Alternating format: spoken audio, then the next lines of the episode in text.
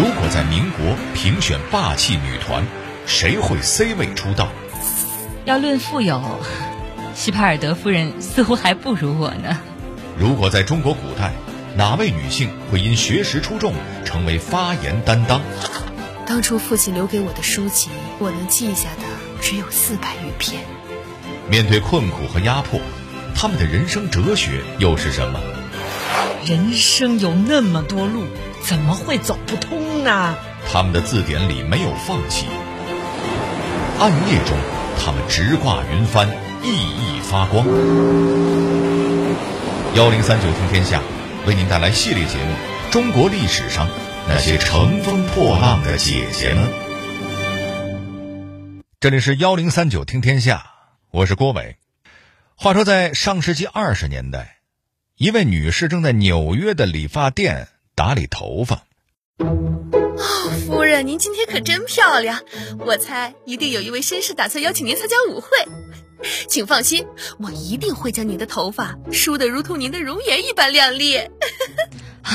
不，我是受席帕尔德夫人的邀请去参加她的晚宴。上帝呀，竟然是她呀！哎呀，那您一定要把握机会。席帕尔德夫人如同女王一般富有，您如果能讨得他的欢心，他什么事情都能替你办到。哦，对了，你见了他，可以使用一些小技巧，比如赞美酒会上的银器啊，比如赞美席帕尔德夫人的妆容啊，这些啊都能让你们的关系更亲密。哦，要论富有，希帕尔德夫人似乎还不如我呢。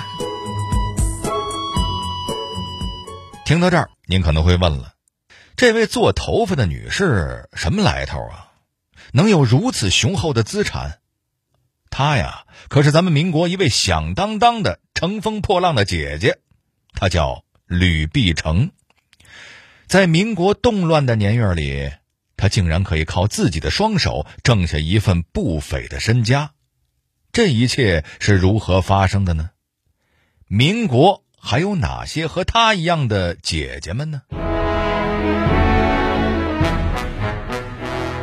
她们有的二十二岁出走，完成了从身无分文到家财万贯的翻盘；有的完成了从歌女到督军夫人再到大饭店创始人的华丽转身。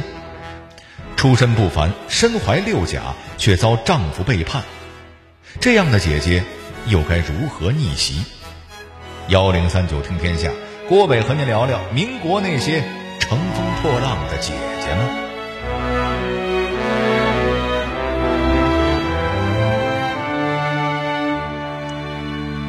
最近啊，综艺节目《乘风破浪的姐姐》引起了大家伙的广泛关注。节目呢，请了三十位九零年之前出生的女艺人，通过训练和考核组成女团。节目当中。姐姐们散发的成熟独立的气质，征服了许多观众。不知道您有没有想过呀？如果在民国也成立这么一女团，谁有资格称得上是乘风破浪的姐姐呢？在今天的节目里，我就提名三位姐姐。第一位姐，吕碧城，就是咱们开头小剧场里那位做头发的女富豪。其实啊。他的故事咱们之前也讲过，吕碧城是官宦人家出身，打小就展现出了不凡的才华。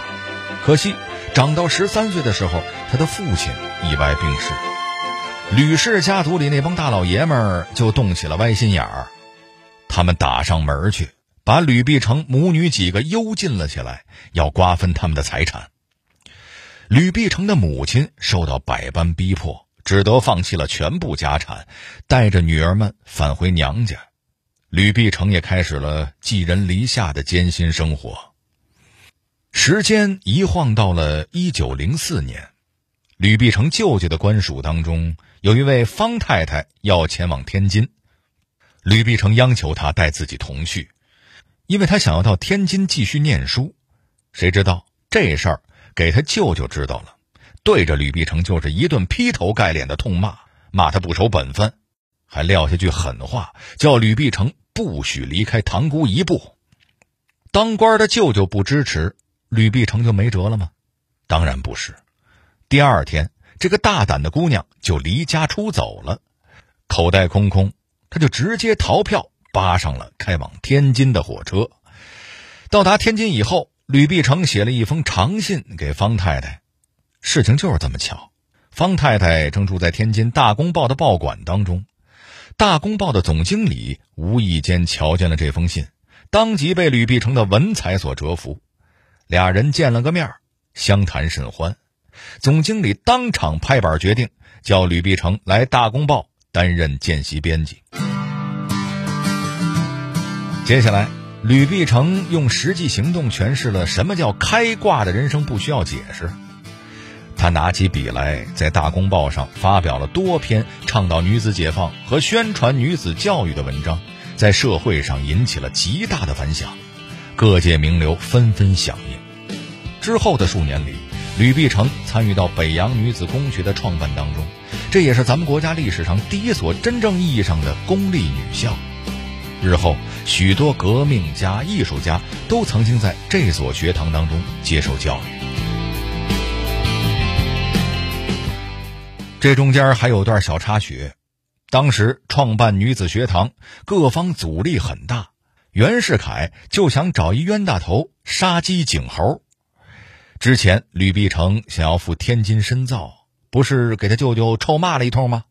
袁世凯一寻思，那就是你了。袁世凯一道命令下去，在塘沽做官的吕碧城的舅舅。被原地免职，并且被要求立刻到天津去协助外甥女儿开办女子学堂，这可把吕碧城那倒霉的舅舅给气个半死。但上官的命令不好违背啊，他只能咬着牙去天津赴任。然而这口气终究是咽不下去呀，在天津走了个过场之后，吕碧城的舅舅辞职回了老家。后来，吕碧城撰文调侃此事，还说：“想想看，自己之所以能够独立自主，一直走到当前这个地步，还要感谢舅舅那一顿臭骂的功劳。”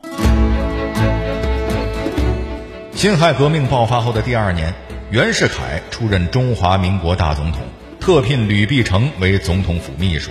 后来又会发生怎样的故事呢？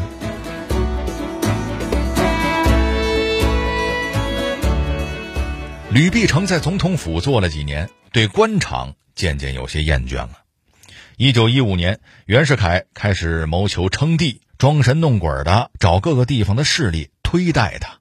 吕碧城曾经以为共和实现，全国的日子就会好起来，结果见到这种境况，他一拍桌子：“姐不跟你们玩了！”直接辞去北洋政府的官职，迁居到了上海。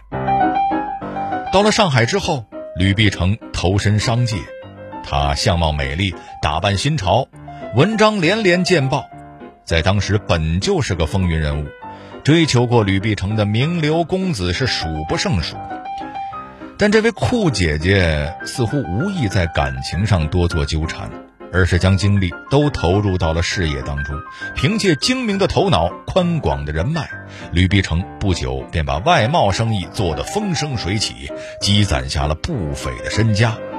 手头阔了，吕碧城又一转身杀进了股市，同沪地豪强、海外富商角逐，竟然也在股市这滩浑水中捞足了银钱。钱赚够了，吕碧城又开始了一次想走就走的旅行，又跑到欧美国家四处游历，并撰写游记。因为他气度不凡，出手阔绰，一路上结识了不少名流富豪，还一度被老外误认为是来自东方的公主。当他游历到纽约的时候，收到了咱们开头小剧场提到的席帕尔德夫人的邀请。这位夫人。也是当时的一位女富豪，曾经出巨款给士兵和水手建造藏书楼。据说她走在纽约的大街上，士兵水手见了全都要行礼，那排场就甭提了。所以在开头小剧场里，那位理发店店员听说吕碧城竟然接到了席帕尔德夫人的晚宴邀请，才眉飞色舞的教他如何曲意逢迎。结果被吕碧城的那句话吓得连连啧舌。一九四三年，六十一岁的吕碧城在香港辞世，他一命不留尸骨，要处理后事的人将遗体火化后投入南海，就像他的一生一般干净果断。所以，如果真要组建个民国乘风破浪的姐姐团，吕碧城完全可以凭借着文采出众、有胆有识，成为团中的社交担当。接下来，咱们再来介绍一位出身寒门的姐姐，她父亲是黄包车夫，后来因为父亲感染风寒，父母含泪将她押给青楼卖唱。这个小姐姐后来怎么样了呢？这位小姐姐名叫董竹君，虽说她是被父母押给青楼的，但是那个年代，一脚跨进青楼的门想再出去就比登天还难。几年之后，董竹君结识了革命党人夏之时，夏之时想要替董竹君赎身娶她，却被董竹君一口回绝了。为什么呢？不是董竹君不爱她。而是怕自己是夏之时买来的，夫妻之间没有平等的尊重。后来他逮着个机会，在一个夜晚撇下金银首饰，身着素衣逃离了青楼，与夏之时远渡日本，结成夫妻。可惜日子长了，夏之时骨子中老封建的一面还是展现了出来。在督军的职务被罢免之后。夏之时更是沉迷于鸦片和赌博，时不常的就对董竹君拳脚相向。痛定思痛之后，董竹君决定和夏之时离婚，带着孩子前往上海。在那个年代，离婚这两个字说出口，无疑是石破天惊的。在夏家人的心里，我们不嫌弃你青楼出身，已经是天大的恩惠了。怎么着，你居然还提离婚？夏之时撂下句狠话，说：“不妨再等上五年，瞧着。董竹君如果不带着四个孩子跳黄浦江，他用手掌心煎鱼给董竹君吃。”那董竹君究竟有没有被生活所迫跳黄浦江呢？他到了上海之后，变卖衣服首饰，和朋友筹集了一些钱开工厂，但因为时局原因，董竹君遭到了通缉。工厂也随之倒闭，他只能带着一家人东躲西藏。但这样绝望的境地没有打垮他，他带着家人躲藏的时候，依然要求女儿们干净整洁。他租了一间极其破旧的屋子，却用自己的一双巧手将里面布置得漂漂亮亮的。而且，人家可是一分钱都没花，全靠着捡别人丢弃的旧家具和石头。精心进行软装，而且在这个过程当中，董竹君还找到了灵感。他找到房东，以很低的价格多租了几间破屋，自己重新改造布置，再进行出租。没错，人家那个年代啊，就有了当二房东的意识。这些富有艺术气息的房间受到了当时文人们的青睐，一栋破破烂烂的旧屋。就在他的巧手布置下，成为了进步人士和文化人的聚居地。后来，一位革命党人听说了董竹君的故事，特地找上门，主动提出资助两千块钱给他做生意。董竹君观察到当时上海缺少川菜馆，便用这笔启动资金开了一家小餐馆，取名叫“锦江小餐”。这家餐馆一经开业，很快名声鹊起。据说当时的上海青帮的杜月笙尤其喜欢这家店，几乎每天都要去。杜月笙身为青帮大佬，在民国上海滩叱咤风云。这家小餐馆究竟有什么魅力，令他念念不忘呢？我给您说说董竹君是怎样经营的。首先是高标准，锦江小餐的装修精致而且艺术，卫生做的比今天的很多饭店都到位。董竹君不仅率先发明了一次性筷子，还跨时代的推出了外卖服务。当时酒店的厨房基本都放在一楼，与大堂相邻，食客前来吃饭，难免还要遭受一阵烟熏火燎。董竹君却将厨房放在了楼顶儿，与就餐区隔开，给餐馆创造出了更为优雅的环境。另外，董竹君擅长人性化管理。当时老百姓生活困难，饭店给工作人员的薪水非常低，还动不动连小费也要克扣。董竹君却定下规矩：每月十七号必发薪水，每十天分一次小费。有员工的妻子产后出血，性命垂危，董竹君亲自到家里照顾，还担起护士的职责，跪在床边协助医生完成手术。有厨师生了眼病。董竹君就为他四处寻医问药，直到痊愈。有了这样的老板，员工们那能不卖力吗？到新中国成立的时候，饭店已经是价值十五万美元的大型餐饮企业了。董竹君却主动将它上交给了国家，这家餐厅就成为了今天的上海锦江饭店。面对众人的不解，董竹君却说。很多人都很难理解我把饭店交给国家，但我的想法很简单：解放了，我一生参与和支持革命，就是为了这个大的目标。我从来没有把这个东西当成我自己的财产。这样的见解和气魄，如果真要组建个民国乘风破浪的姐姐团，董竹君定会成为团里的勇气担当。最后，咱们再说说第三位姐姐，她叫张幼仪。她前夫非常出名啊，算得上是咱们中学课本的老朋友了。谁呀？大诗人徐志摩呀。张幼仪出身富商家庭，和徐志摩的结合是旧社会包办婚姻的产物。后来，徐志摩前往英国，两口子在沙士顿附近一间小屋住下。不久之后，张幼仪怀孕。当时，徐志摩正因痴迷林徽因而心烦意乱。听说妻子怀孕了，他的第一反应居然是一句冷冰冰的：“赶紧打掉。”张幼仪说：“打胎有可能会死人。”可您猜徐志摩怎么说？他说：“还有人因为坐火车死掉了呢，难道你看到人家就不坐火车了吗？”后来，徐志摩逼迫张幼仪签下离婚协议。张幼仪扛过了悲痛。开始学习德文，专攻幼儿教育。随着视野的开阔，这位姐姐走上了人生的新航道。她将自己的一生分为去德国前和去德国后。说去德国前凡事都怕，而去德国后变得一无所惧。离开了徐志摩，张幼仪活得越发神采飞扬。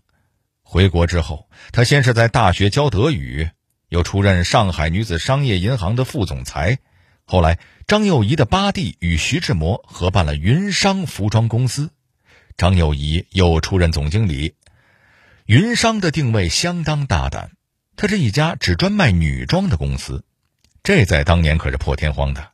公司邀请了很多名媛做模特，甚至徐志摩后来的妻子陆小曼都在张幼仪的邀请之列。一番运作下来，云商大为成功。抗战爆发后，张幼仪还看准时机，提前购入了军用材料，后来卖出大发了一笔。所以，如果真的要组建个民国乘风破浪的姐姐团，张幼仪堪称逆袭担当。民国时期，封建残余浓重，这些姐姐们都受过旧思想的迫害。然而，她们以自己的亲身行动证明了，冲破枷锁，坚持不懈，女性也能闯出人生的一片天。有这样的小姐姐做榜样，今天收听节目的各位小姐姐，又怎么会甘于平庸，不去乘风破浪呢？好了，这里是幺零三九听天下。我是郭伟，最后我代表节目编辑秦亚楠、程涵，小剧场配音王哥、赵艺彤，感谢您的收听。另外，如果您想和我们交流互动、收听往期节目，欢迎关注新浪微博和微信公众号“幺零三九听天下”。